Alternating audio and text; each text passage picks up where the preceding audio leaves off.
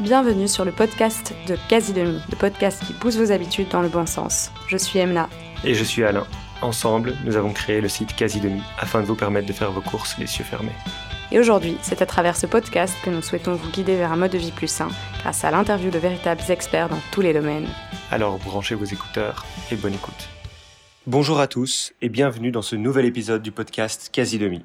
Je m'appelle Alain et aujourd'hui j'ai le plaisir d'accueillir Philippe Weiler, le directeur de Fairtrade. Alors merci Philippe. Est-ce que je peux euh, commencer par te demander de te présenter et éventuellement aussi de présenter un peu le label Fairtrade? Voilà, alors bonjour, enchanté euh, Alain, un plaisir de te rencontrer ici à travers ce podcast. Alors, euh, ben, moi je m'appelle Philippe, Philippe Veller, je suis le directeur de Fairtrade Belgique. Et peut-être qu'en deux mots, pour me, pour me présenter, je sais pas, je me, je me considère comme un optimiste. C'est bien. Je me considère comme quelqu'un qui a envie de faire bouger les choses d'avoir un impact. C'est un petit peu le fil rouge à travers, euh, à travers ma vie, à travers ma carrière jusqu'à présent. Peut-être un activiste pour tout ce qui est le développement durable. Voilà, ça c'est en deux, trois mots à comment j'aime bien me présenter.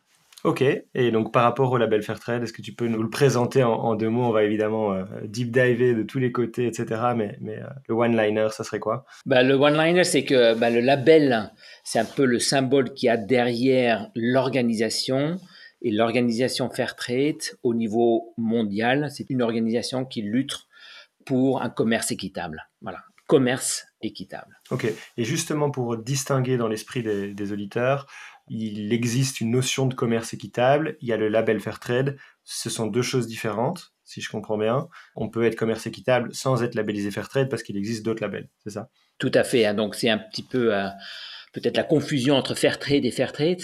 Fairtrade en un mot, c'est le nom de l'organisation. Fair Trade en deux mots, Fair Trade, commerce équitable. Et donc le commerce équitable, c'est un peu le concept général pour tout ce qui est lié à un commerce équitable. Ça veut dire un commerce où finalement le producteur, bah, il soit euh, rémunéré d'une bonne façon. C'est ça. Il y a, d'autres labels euh, qui défendent le commerce équitable que nos auditeurs pourraient connaître? Oui, tout à fait. Il y en a plusieurs. Il y en a plusieurs et chacun a un petit peu son caractère. Il y en a dans les pays du Nord, euh, dans les pays consommateurs. Il y a même des labels dans les pays euh, de production. Mais le label Fairtrade en un mot, Fairtrade le nôtre, c'est celui qui est le plus international, c'est celui qui est le plus répandu et le plus connu. Ok. Et donc, maintenant, si on, regarde un peu euh, les produits Fairtrade euh, et ce que ça veut dire, qu'est-ce que ça implique d'être Fairtrade? Ça veut dire du commerce équitable, mais finalement, comment ça se traduit dans, les faits? En fait, ce qu'il faut essayer de comprendre, c'est euh, la façon dont on fonctionne. On n'est pas simplement une organisation ici en Europe en Belgique où on, va analyser un produit et on dit voilà ce produit il est bien, il est durable, il est équitable et on colle le logo. Non, en fait, la façon dont ça fonctionne, c'est euh, c'est vraiment, c'est on regarde toute la chaîne d'approvisionnement hein, de la supply chain.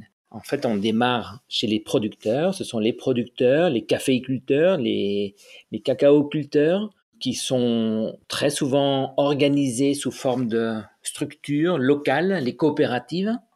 Et c'est la coopérative en Afrique, en Amérique latine, en Asie, qui à un moment décide, ben, en fait, on aimerait bien être certifié Fairtrade. D'accord? Une coopérative qui est certifiée Fairtrade, ça sera une coopérative qui sera beaucoup plus empowered, renforcée, bien structurée, avec un support sur plusieurs aspects. Donc là, c'est pas le producteur individuel qui est labellisé, qui est certifié Fairtrade. C'est tout l'ensemble de la coopérative. il faut le voir un petit peu comme ça.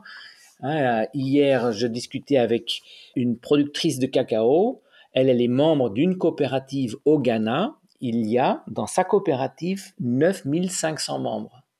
Donc 9500 producteurs de cacao font membre de cette coopérative. Donc elles sont réparpillées sur plusieurs communes, sur plusieurs villages. L'ensemble de la coopérative devient certifié. Donc nous, on a Fairtrade, on a des collègues de Fairtrade qui travaillent dans les pays au Ghana. On a une équipe d'une vingtaine de personnes et leur boulot, c'est justement d'aider les coopératives à devenir certifiées.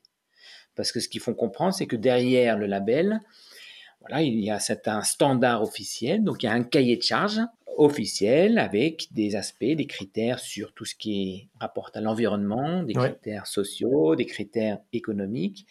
Ça prend un an, ça prend deux ans, un petit peu en fonction de la maturité de la coopérative. Ouais, un peu comme le bio et des choses comme ça, quoi. Tout à fait, c'est exactement comme ça. Et donc, c'est un cahier de charge officiel qui, est, ensuite est audité avec une instance indépendante externe.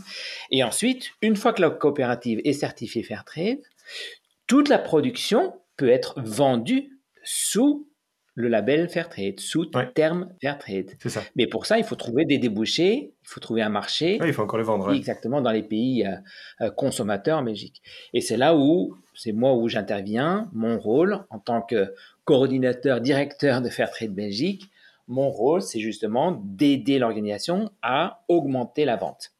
Voilà, donc c'est un petit peu toute la chaîne, un support à partir des producteurs dans les pays Amérique latine, l'Afrique et l'Asie, jusqu'à le consommateur chez nous, en Belgique, en France, aux États-Unis, etc. Ok, ok, très clair.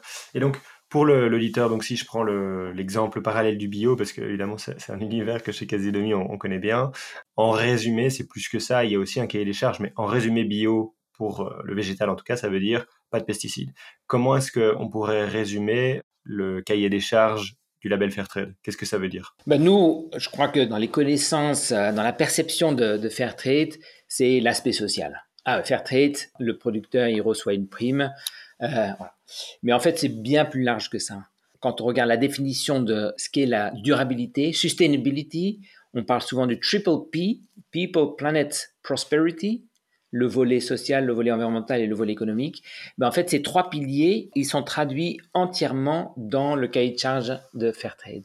Alors, quand on prend par exemple le, premier pilier, People, euh, il y a des critères sur le travail des enfants, sur la diversité, l'égalité des genres, il y a sur les conditions de travail, sur le safety, tout ce qui est la protection de, des travailleurs, quand c'est des cahiers de charge pour les travailleurs dans des plantations, par exemple plantations de fleurs. Euh, voilà, ça c'est le volet people. Deuxième volet planet, l'environnement. Il y a à chaque fois en fonction du type de produit. Hein, donc les cahiers de charge pour le café sera différent que celui de euh, le cahier de charge pour le coton. Euh, pour le café et cacao, la problématique de la déforestation est importante, donc il y a des critères de déforestation, des critères de l'agriculture durable, critères sur pesticides, sur l'utilisation de l'eau, voilà, toute une série de critères. Et le troisième pilier, c'est plutôt sur la gouvernance. Là, il y a des critères très stricts sur la coopérative. On peut se dire, parce que nous, on connaît ici en Belgique aussi le concept d'une coopérative où chaque membre a un vote, a une voix. Mais en Afrique, en Amérique latine, c'est pas par définition comme ça. Il y a beaucoup de coopératives qui sont gérées par une personne qui a tout le pouvoir, parce que c'est la personne qui sait lire, qui sait écrire, alors que les membres sont malheureusement encore analphabètes, et donc il a tout le pouvoir, il peut décider presque sur, tous les détails sur les, sur les prix. Ici, une coopérative Fairtrade doit être une structure démocratique, donc pour ça il faut qu'il y ait des, des formations, mais le, le pilier peut-être, ou l'aspect le plus important, c'est l'aspect financier, c'est le prix minimum et la prime Fairtrade qui est payée en plus. Voilà, donc c'est trois piliers, trois critères qui sont pas faciles à atteindre, pas faciles pour la coopérative, mais de plus en plus on voit une augmentation du nombre de coopératives qui veulent devenir membres de cette de l'organisation vu les bénéfices qu'elles reçoivent. Ouais. Et, et, pour un petit peu illustrer la nécessité ou en tout cas le, encourager les consommateurs à, à consommer Fairtrade, comment est-ce qu'on peut leur expliquer ce qui aujourd'hui se passe là où le fair trade n'existe pas, quels sont les types de conditions dont vous êtes les, témoins, que vous constatez, euh, le genre de choses auxquelles on s'expose en fait en tant que consommateur, qu'on va encourager de manière indirecte si on mmh. consomme pas fair trade. Parce que je pense que ça se passe assez loin de nous, on regarde pas trop parce que si ça, ça nous arrange peut-être. Mais, euh, mais voilà, comment est-ce qu'on peut expliquer aux gens ce qui se passe en, réalité sur le terrain en dehors du fair trade? Bah, Peut-être que j'ai envie de commencer par peut-être un, fait un peu choquant. Hein, c'est euh, Ici, on est en, Belgique, en Europe, on a ce qu'on voit, on est confronté de plus en plus à une augmentation de l'immigration. C'est tous les jours, tous les jours aux infos, on voit euh, les bateaux euh, avec les voilà quantité de personnes qui essayent de traverser euh, la Méditerranée, qui sont qu'on arrête aux frontières à Libye ou la, Tunisie, en Italie, etc. Ça nous fait peur parce qu'on se dit on va perdre notre job, etc. Mais en fait, une grande partie de cette immigration, elle est liée au fait que les gens qui sont désespérés et qui décident de quitter leur village, leur lieu, c'est finalement parce que ces personnes-là n'arrivent pas à survivre. Donc qu'est-ce qu'on voit? On voit dans les milliers de personnes qui travaillent dans le secteur de café, de cacao, banane, etc. On voit qu'il y a plus de trois quarts des gens qui vivent en extrême pauvreté, à un quelques dollars par jour par personne. Hein, ça, c'est le seuil, c'est la définition internationale de la Banque mondiale et des, des, grandes instances. C'est quoi la définition d'extrême pauvreté? C'est quand tu gagnes moins de 1 dollar par jour par personne, tu es en extrême pauvreté une grande partie des producteurs de cacao, de café, vivent en extrême pauvreté, même si elles sont organisées sous forme de coopératives, etc. Alors pourquoi j'aime bien, même si c'est un peu triste et choquant d'utiliser euh, le terme d'immigration, c'est que les problèmes qu'on voit, qui sont des problèmes de la mondialisation, tout est lié. Tant que nous, tant que les entreprises et les consommateurs n'est pas prêts à payer le 1 centime ou le quart de centime en plus pour une tasse de café, la pauvreté va rester. Et la pauvreté, en fait, c'est euh, en Afrique, au Ghana, prends l'exemple du Ghana ou, la Côte d'Ivoire, mais pareil hein, au Brésil et dans, les autres pays, la pauvreté, c'est la raison majeure de tous les autres impacts qui sont liés à la pauvreté. Mhm. Donc l'impact, euh, le travail des enfants sur, euh, sur les terres, l'impact de la déforestation. Exact. Euh, ce sont des impacts qui sont liés directement à cette pauvreté. Donc nous, comme consommateurs, on a beau dire, ouais, mais moi je veux pas du chocolat, je veux pas du, du child labor dans mon chocolat. C'est inexplicable, on n'a pas le droit. Ou je suis, pourquoi toute cette déforestation, euh, euh, c'est scandaleux? Ah ouais, d'accord. Mais si on n'est pas prêt à payer les 2-3 centimes, parce que c'est, on parle de 2-3 centimes, hein, en plus pour une tablette de chocolat ou pour la banane. Voilà. Donc de là, c'est justement une de mes questions pour rentrer sur le sujet du prix et faire une, petite parenthèse. Donc si j'ai une tablette de chocolat qui coûte quelques euros, le fait de la passer en fair trade, c'est ça la différence? C'est quelques centimes de différence entre euh, la tablette euh, Fairtrade, pas Fairtrade ou, ou plus que ça? Voilà, donc moi, avant de passer vers Fairtrade, j'ai travaillé plusieurs années dans une euh, chaîne de distribution. J'étais le responsable durabilité chez Lidl, une des cinq grandes chaînes qu'on connaît ici en Belgique. C'était toujours la bagarre en interne. La bagarre du prix avec les acheteurs, les différents départements, hein, le département achat, le département durabilité, etc. Et donc, il y avait toujours, il y avait toujours cette discussion. Parce que voilà, les chaînes de distribution et les marques, elles veulent grandir. Croissance, c'est important. Tu es toi-même. Oui, on connaît très bien le sujet. et puis les consommateurs aussi veulent, veulent payer moins cher, euh, c'est certain. Donc si on veut survivre, on doit avoir une croissance. Et donc tout le challenge, tout le défi, il est est-ce qu'on peut avoir une croissance tout en temps devenir plus durable? Donc tout dépend un petit peu de comment on réussit à intégrer le prix de la durabilité dans le calcul du prix. Dans une chaîne de distribution où on peut avoir l'effet d'échelle sur la production, sur les volumes, si on décide d'avoir des emballages qui sont simples, d'avoir une production simple, on réussit à faire des économies et on peut intégrer la durabilité, on peut intégrer le surcoût de la prime dans le produit.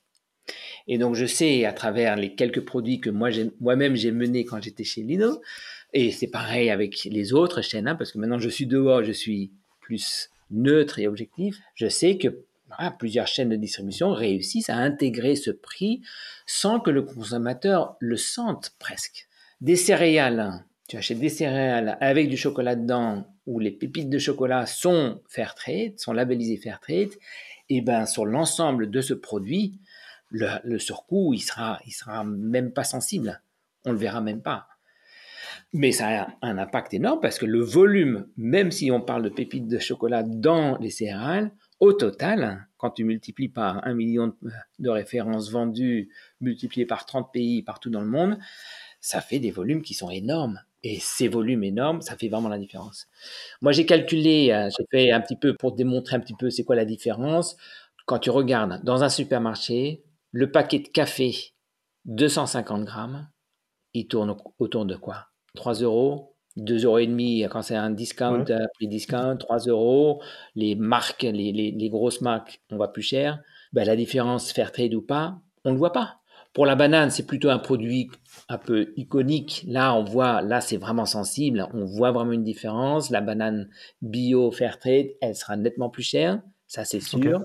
Mais sur une grande partie de produits comme le chocolat, comme les fleurs, comme le café, le surcoût, il est, minime. Ok.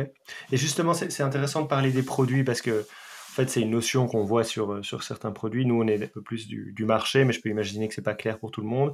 Je sais que chez nous, euh, chez Casidomi, on a euh, effectivement le café Fairtrade, on a le, chocolat, on a la banane et on a les produits à la noix de coco. Je ne sais pas si tu penses à d'autres choses, tu as parlé des fleurs.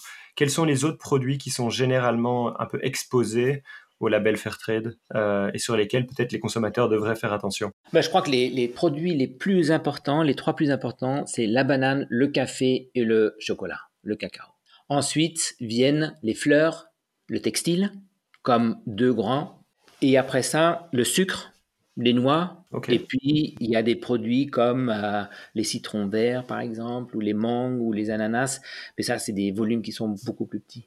L'exemple des fleurs, on peut se dire, mais pourquoi les fleurs? Des fleurs, il y en a ici. Pourquoi acheter des fleurs Fairtrade qui sont produites au Kenya? Mhm. Il faut savoir que 80% des roses qu'on achète en Belgique ne sont pas produites en Europe. Donc la demande de fleurs, la demande de roses, elle est beaucoup plus élevée que ce qu'on réussit à produire ici en, en Europe. Donc c'est pour ça que historiquement, il y a eu une nécessité de trouver d'autres endroits où produire des fleurs. Tout à fait. Donc euh, voilà, on a trouvé les, conditions euh, idéales en Afrique centrale, au Kenya, en Éthiopie. Mais il faut savoir que voilà, la production de fleurs, de roses au Kenya, c'est fait sous des conditions euh, sociales qui sont horribles, avec un impact environnemental horrible. Et c'est pour ça que Fairtrade, historiquement, a décidé, OK, c'est un produit important qui est consommé le volume en, en, Europe et il y a énormément de challenges. Donc si nous, comme système, comme on ne peut pas tout faire, on ne va pas résoudre toutes les chaînes d'approvisionnement, donc on doit faire des choix, pas oui, nous faire stratégique. Hein, Et donc on a choisi, ou Fairtrade a choisi dans le temps de dire, OK, là il y a vraiment un boulot à faire, nous on peut vraiment faire un impact, avoir un impact positif. Et justement, c'est intéressant de prendre les fleurs, parce que donc, moi je me projette en tant que consommateur, euh, là, je suis, je suis moins commerçant de fleurs, je suis plutôt euh, consommateur. Moi, j'avais entendu ces chiffres effectivement il y a déjà un certain temps. Ma conscience écologique était, euh, donc moi, je vais dans, il y a parfois sur le bord de la route, on voit des champs sur lesquels on peut aller couper ses propres fleurs. Je, je le fais parfois parce que c'est gai d'avoir un, peu de couleur dans la maison, ou on achète des, des bouquets de, de fleurs séchées. Mais en fait, finalement, est-ce que en freinant la consommation de produits qui vont venir par exemple du Kenya, on ne fait pas l'inverse que de rendre service à la filière qui a peut-être besoin finalement de euh, qu'on en achète. Donc, est-ce qu'en tant que consommateur, arrêter d'acheter certains de ces produits en se disant non, en fait, c'est terrible ce qui se passe, c'est pas encore pire pour le pour le producteur. Comment est-ce qu'on peut raisonner là-dessus en tant que, consommateur? Non, moi je crois que s'il y a le choix pour un produit, si tu as le choix de l'acheter un produit qui a été produit localement, ta pomme, la pomme belge, hein, ou la Pink Lady qui vient de la Belgique ou de la France, et tu as le choix, la Pink Lady qui vient de la Nouvelle-Zélande, ben là, à mon avis, c'est voilà, il n'y a pas de miracle. Hein. L'impact entre ces deux, ces, ces, deux pays qui vient de l'autre bout du monde et où les conditions de production sont plus ou moins les mêmes, ben, il n'y a, y a, y a, pas miracle. Hein, je crois que là, il n'y a, aucun, y a aucun problème à faire, à, justement à avoir une préférence d'acheter local. Mais pas tout local est par définition plus durable. Hein, je prends l'exemple des fleurs.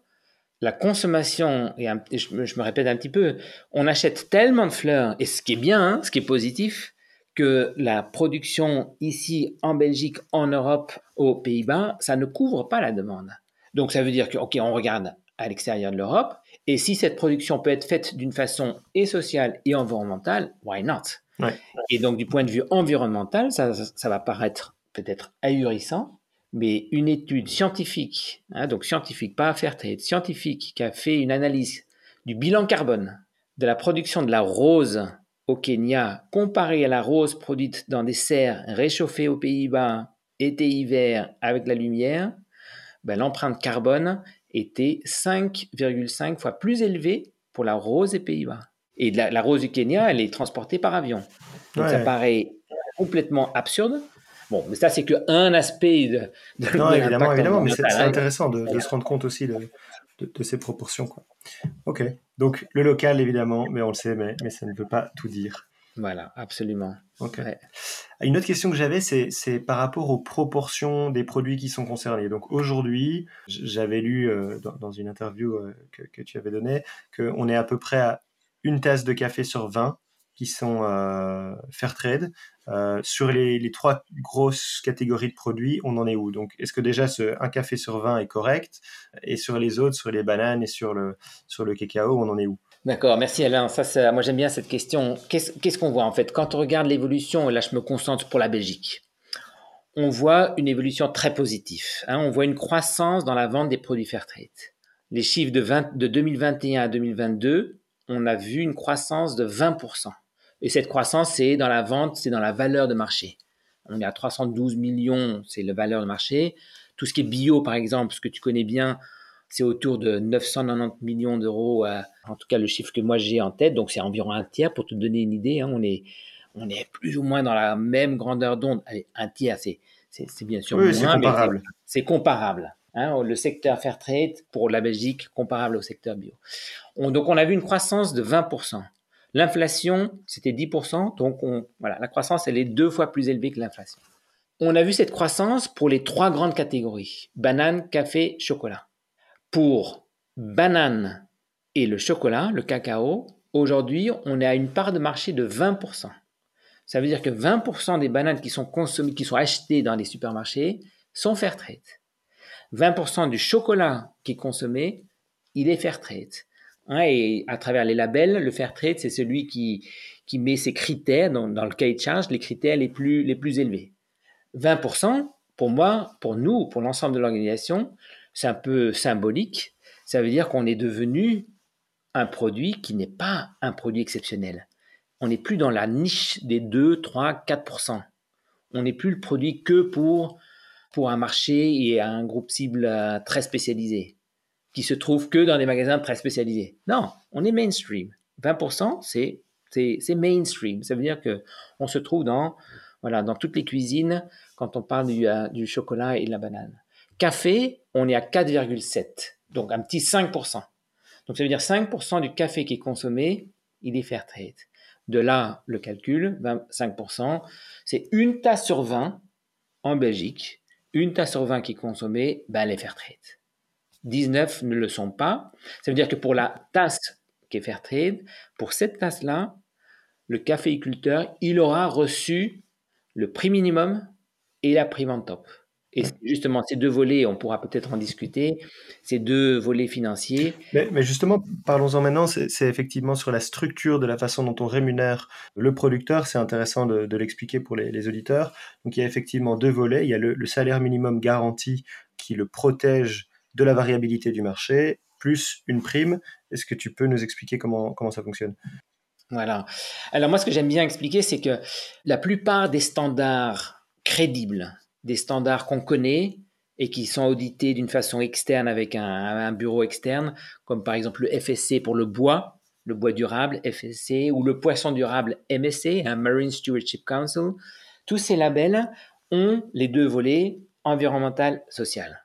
Aucun de ces, euh, de ces labels, il y en a encore plusieurs, n'a le volet économique. Bio, oui, lui aussi, là. Hein. donc, euh, le, producteur recevra une prime additionnelle. Chez Fairtrade, ce volet économique, comment il est?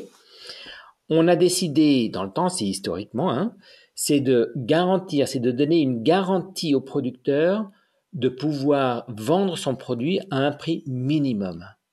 Par exemple, le café, c'est une commodité où le prix il est décidé à la bourse mondiale, la bourse de New York. Tous les jours, il y a le prix qui change.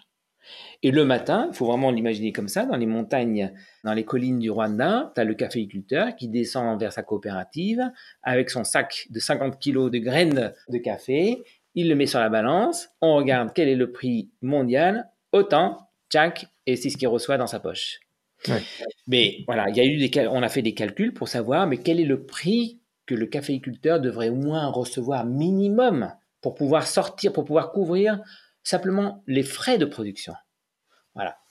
ça a été calculé, il y a un prix minimum. Donc si le prix mondial baisse sous ce prix minimum, ben, le caféiculteur recevra au moins le prix minimum. Ça, c'est la première garantie. C'est comme un filet de, filet de secours. En top, au-dessus de ce prix, il y a une prime, la prime Fairtrade. Cette prime, c'est environ 10% du, prix de, café. Cette prime, elle est reversée vers la coopérative. Donc pas vers le producteur directement, mais c'est la coopérative qui bénéficie de la prime. Et c'est l'ensemble de la coopérative, et comme la coopérative, elle est démocratique, il y a les producteurs qui décident, c'est eux qui vont décider où va cet argent, quel investissement sera fait avec ce montant? C'est un investissement d'infrastructure pour euh, améliorer la qualité du séchage des graines, par exemple, mais ça peut être aussi construire une, école. Hein. on dit euh, pas d'enfants qui travaillent dans les terres, mais si dans, dans un, un, diamètre. Il faut les écoles pour les occuper. De 10 km, il n'y a aucune école. Ben, oui, c'est pas réaliste. Voilà. Et donc, ça, c'est la prime. Donc, il y a ces deux aspects il y a le prix minimum et la prime. Mais donc, pour le producteur euh, de café, par exemple, ça veut dire que lui, si le prix du café sur le marché est à 10 euros par kilo, je, ne sais pas, j'invente, euh, je sais pas du tout si, c'est le bon prix, mhm. et que le prix euh, minimum qui est fixé, on dit c'est 8, donc là, ça veut dire il est au-dessus, il vend à 10. Mais donc ça veut dire que s'il n'était pas engagé dans le processus fair trade, il aurait de toute façon eu 10. Donc finalement, là où il y a un surplus financier, c'est uniquement si le prix descend et parce qu'il y a une prime supplémentaire pour la coopérative afin d'investir, mais pour lui, son salaire, tant qu'il est au-dessus du prix minimum, finalement, il gagne pas plus. C'est correct. Absolument. Mais, du coup, la question est, est-ce que c'est souvent sous le prix, justement, à, quel point, en fait, ce filet de sécurité agit souvent? Euh, Ou est-ce que c'est un luxe 1% euh, des, cas quand il redescend de sa montagne avec son 50 kg bah, Spécifiquement pour le café, je connais assez bien euh, hein, le, contexte du café. Je crois que dans les, depuis le début de ce prix minimum, hein, depuis le début de Fairtrade, environ 35 ans, trois quarts des temps, le prix officiel a été sous le prix minimum. donc, euh, pour trois quarts des temps. Mais en fait, les, avantages pour l'agriculteur, lui, il a un ménage, 5 personnes, 6 personnes, 7 personnes, il a 2 hectares, 3 hectares, un petit peu en fonction. Donc, il n'a pas énormément de moyens de, grandir. il fait partie d'une coopérative. À partir du moment où la coopérative devient certifiée Fairtrade, il se trouve dans une structure qui est beaucoup plus forte. Forte à négocier avec le trader, l'acheteur, qui est plus forte parce qu'il y a, eu des formations. Lui, comme paysan, il a reçu des formations comment améliorer euh, sa production, comment utiliser. Il a, il a un accès à des, produits à pesticides et, autres. Il a un accès à du matériel. Donc, même si le vendent ou pas sous Fairtrade, le fait que la coopérative devienne certifiée Fairtrade, déjà, un, ça c'est énorme comme bénéfice. Ensuite, s'il réussit à vendre sous, s'il a trouvé des débauches euh, dans le marché, euh, dans nos pays à nous, il reçoit le prix minimum et la prime qui est reversée en plus pour la coopérative. Donc, en termes d'avantages pour le producteur, il n'y a que des avantages. Un des défis qu'on voit, Alain, c'est au niveau mondial, si on reste sur le café, il y a environ 10 millions de tonnes de café qui sont produites. 900 000, ça fait 9%, 900 000 sont produites sous terme Fairtrade, dans des coopératives Fairtrade. Donc environ un petit 10% du café qui est produit au niveau mondial est produit dans des coopératives Fairtrade. Mais de ces 10%, que un quart réussit à être vendu dans nos pays sous le label Fairtrade. C'est ça.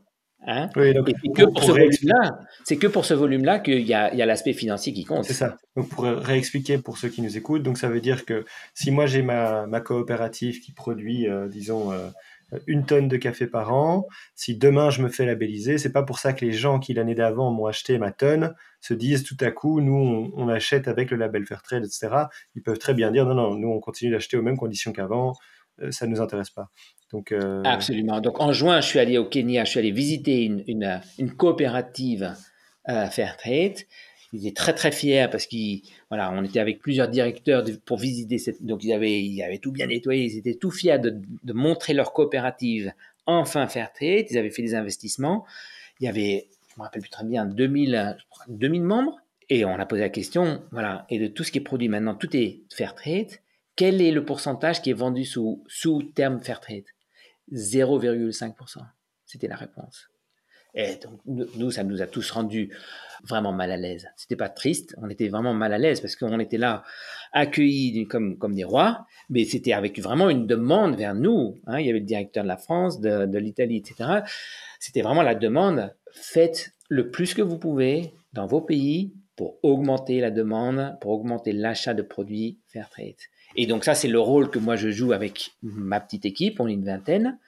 C'est comment est-ce qu'on peut faire augmenter voilà, l'achat de produits fair trade, c'est à travers trois piliers.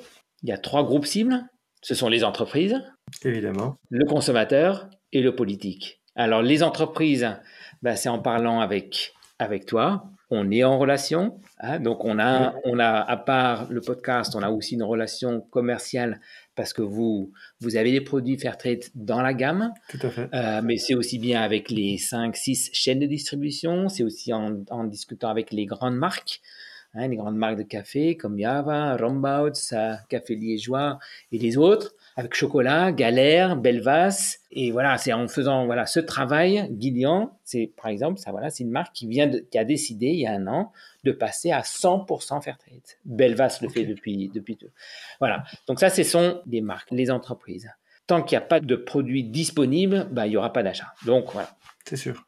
Ensuite, le consommateur, bah, c'est entre autres, hein, à travers ce qu'on est en train de faire maintenant, c'est aussi pour expliquer que. Voilà, rappeler l'importance aux gens de, de consommer ouais, Et c'est et voilà le consommateur. Moi, moi, je me rappelle très bien hein, quand j'étais chez euh, dans, dans, le monde privé, c'est très difficile de toucher le consommateur. Moi, je trouve ça très très très difficile. Moi, moi j'aime bien inspirer les gens qui sont tout, très proches de moi, autour de moi, quand je vais aller parler à, à des étudiants à la fac à Anvers, Bruxelles et et Louvain, moi j'aime bien et ça marche, mais bon, ça reste très petit. Toucher le consommateur, je vois qu'il y a une évolution positive, ce qui est génial. Hein. Donc on voit une évolution positive et à mon avis, le fait que, que vous aussi, vous êtes dans une croissance montre qu'il y a une évolution positive. Mais la majorité des consommateurs sont prêts à acheter plus durable, sont prêts à payer plus, mais au moment où ils se trouvent dans le magasin, chez Lidl, chez Ali, chez Colruyt, pour acheter, au moment où ils sont là à, prendre la décision d'acheter, c'est prix, qualité, fraîcheur, c'est ça les, les, drivers pour, pour faire ton achat. Durabilité, dans la, fraction de seconde où on prend la décision, devient à position numéro 5 ou 6. Hein, donc aujourd'hui, on voit encore qu'il y a, qu'il y a encore une, une, disparité entre je veux et je fais. Oui, exact. Oui, c'est pour ça qu'on se bat tous les jours chez Quasi Demi pour pour inciter les gens à consommer des produits plus, euh, plus durables, plus sains. Mais, effectivement, c'est un combat, surtout un combat avec le portefeuille euh, dans les, jours actuels où, effectivement le, le pouvoir d'achat est, plutôt en baisse. Hein. Alors c'est pour ça que les entreprises, nous, ce qu'on essaye de, ce qu'on essaye de faire et ce que j'essaye de faire aussi quand j'étais de l'autre côté, c'était de voir est-ce qu'on peut évoluer vers une situation où on ne donne plus de choix aux consommateurs? Est-ce qu'on peut décider de prendre un engagement en tant qu'entreprise, de dire d'ici 2025 ou pour 2030, tout le chocolat, il sera fair trade ou il sera durable. Ou euh, toutes les bananes doivent être certifiées sustainably, selon un des critères. Ou tout le poisson doit être durable.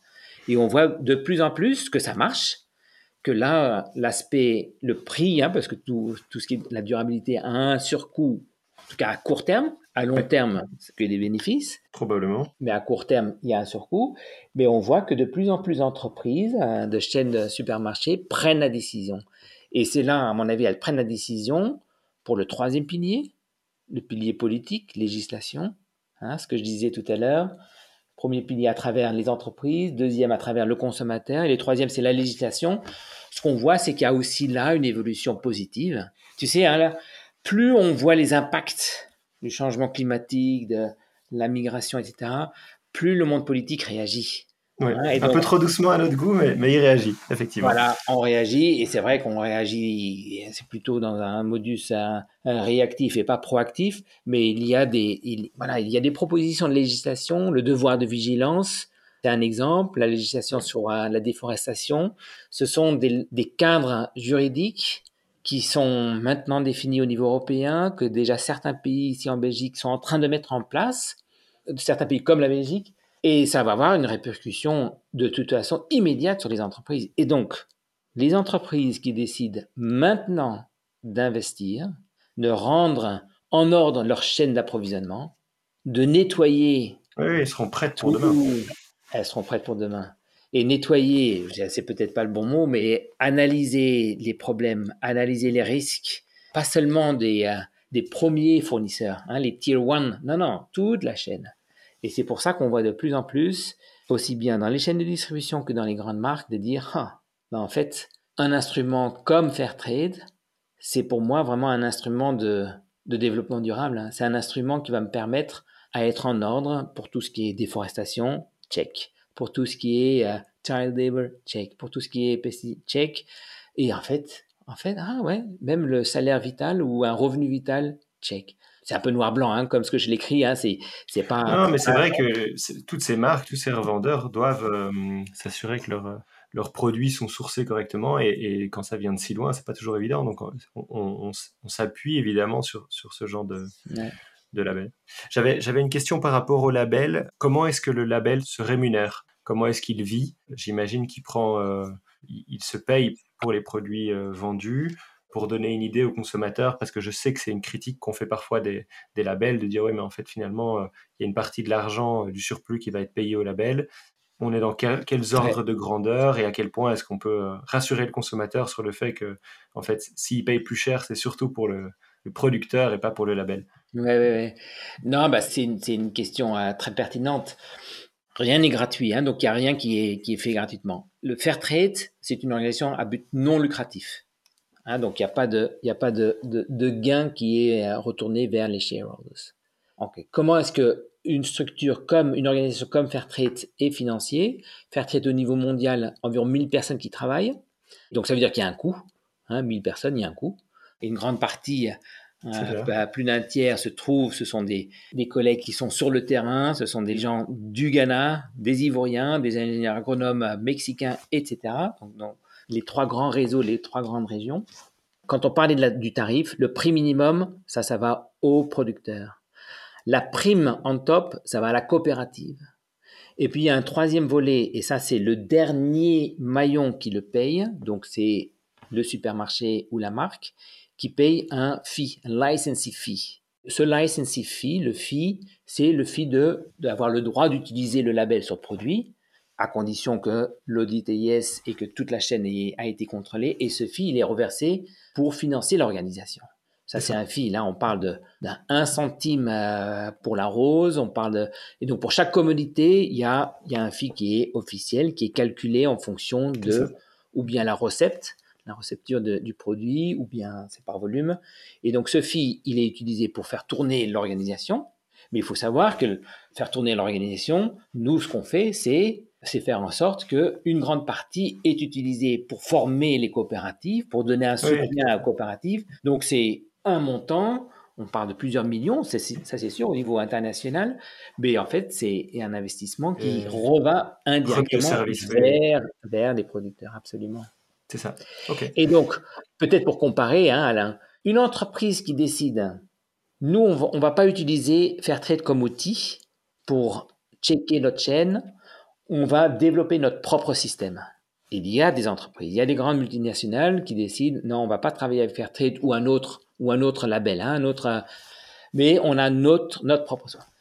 Et ça, nous, on se rend compte que le coût pour l'entreprise de développer son propre système de contrôle, de check dans toute la supply chain est souvent deux fois, trois fois, dix fois plus cher.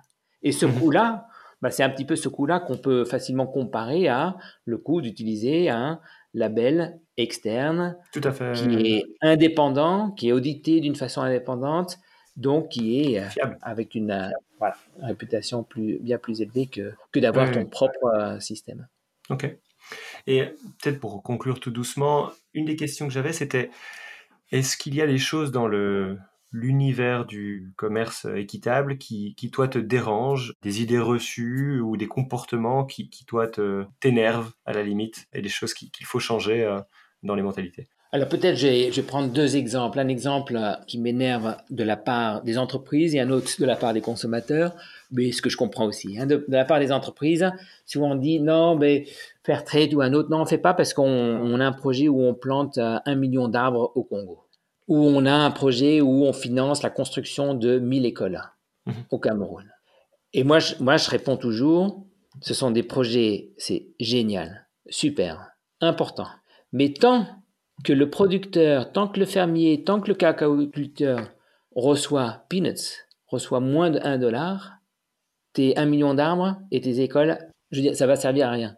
Hein, il y aura Ouais. toujours une déforestation parce que lui, pour pouvoir survivre, Il gagne pas sa vie correctement. ouais. il va toujours essayer de, voilà, de voir comment il peut agrandir son, ses deux hectares avec un deux hectares et demi en coupant un petit peu, même si c'est illégal, c'est sa façon de survivre. Et donc c'est ça ce qui me dérange moi quand je discute avec des entreprises qui disent ouais mais nous oh, durable oui on est durable parce qu'on voilà on donne un soutien euh, un peu philanthropique où on aide à construire des écoles. Et après ça quand c'est en plus c'est pire quand ces entreprises vont utiliser ça dans leur communication et leur branding et marketing ça ça m'énerve. D'accord. Voilà, donc ça c'est un exemple. Donc là, c'est aussi pour les entreprises, mais aussi pour les consommateurs, de ne pas être aveugle à, voilà, à ce, ce genre de message. L'exemple qui m'énerve des consommateurs, mais ça c'est pas, c'est pas que ça m'énerve, ça je comprends tout à fait, c'est qu'il y a toujours un peu une, une mauvaise perception sur les labels en général. Et je donne un exemple, Seaspiracy, le documentaire sur Netflix Ouais. sur la pêche, hein, sur la surpêche. Je trouve ça un documentaire génial, très très bien parce que ça, ça vraiment ça touche à voilà un des problèmes auxquels on est on est confronté, la surpêche et la fait. pêche illégale. Mais ce qui est dommage, c'est que ce documentaire a attaqué un des meilleurs labels, en tout cas pour ce secteur-là, le label MSC, d'une façon pas objective. Et c'est le meilleur label, en tout cas c'est celui qui met son cahier de charge le plus élevé. Donc c'est celui qui te donne le- les meilleures garanties que ce produit-là, que ce poisson-là, il a été pêché d'une façon durable. OK? Il n'est pas parfait. Mais ce documentaire qui a été vu par des millions de téléspectateurs a donné un feeling négatif sur les labels en général. Et moi, ce que j'ai envie de dire aux consommateurs, c'est tous ces labels comme MSC, FSC pour le bois, Fairtrade pour tout ce qui est le, commerce équitable, bio, ben, tout ça, ce sont des labels super sérieux, avec des cahiers de charges super sérieux, contrôlés d'une façon indépendante.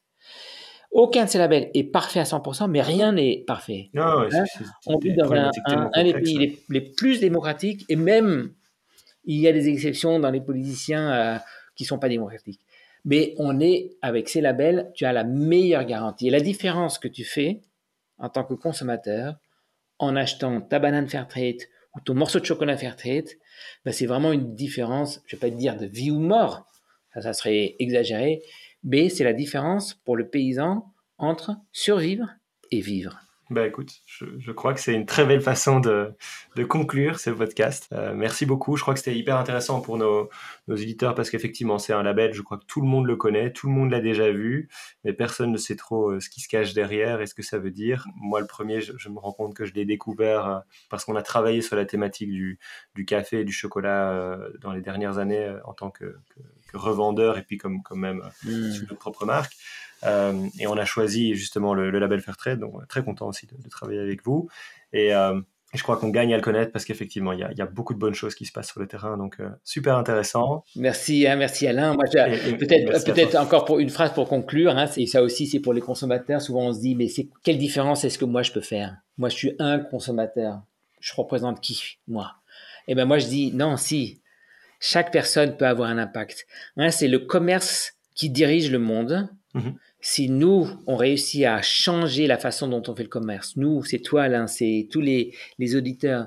Si nous, on réussit à changer un petit peu, un petit peu comment on fait le commerce, ben, on peut changer le monde. Et ça, moi, j'adore cette expression parce que on a vraiment un impact. On est, on sort de la marginalité avec Fairtrade, on est un produit mainstream, 20%. Eh ben, on continue.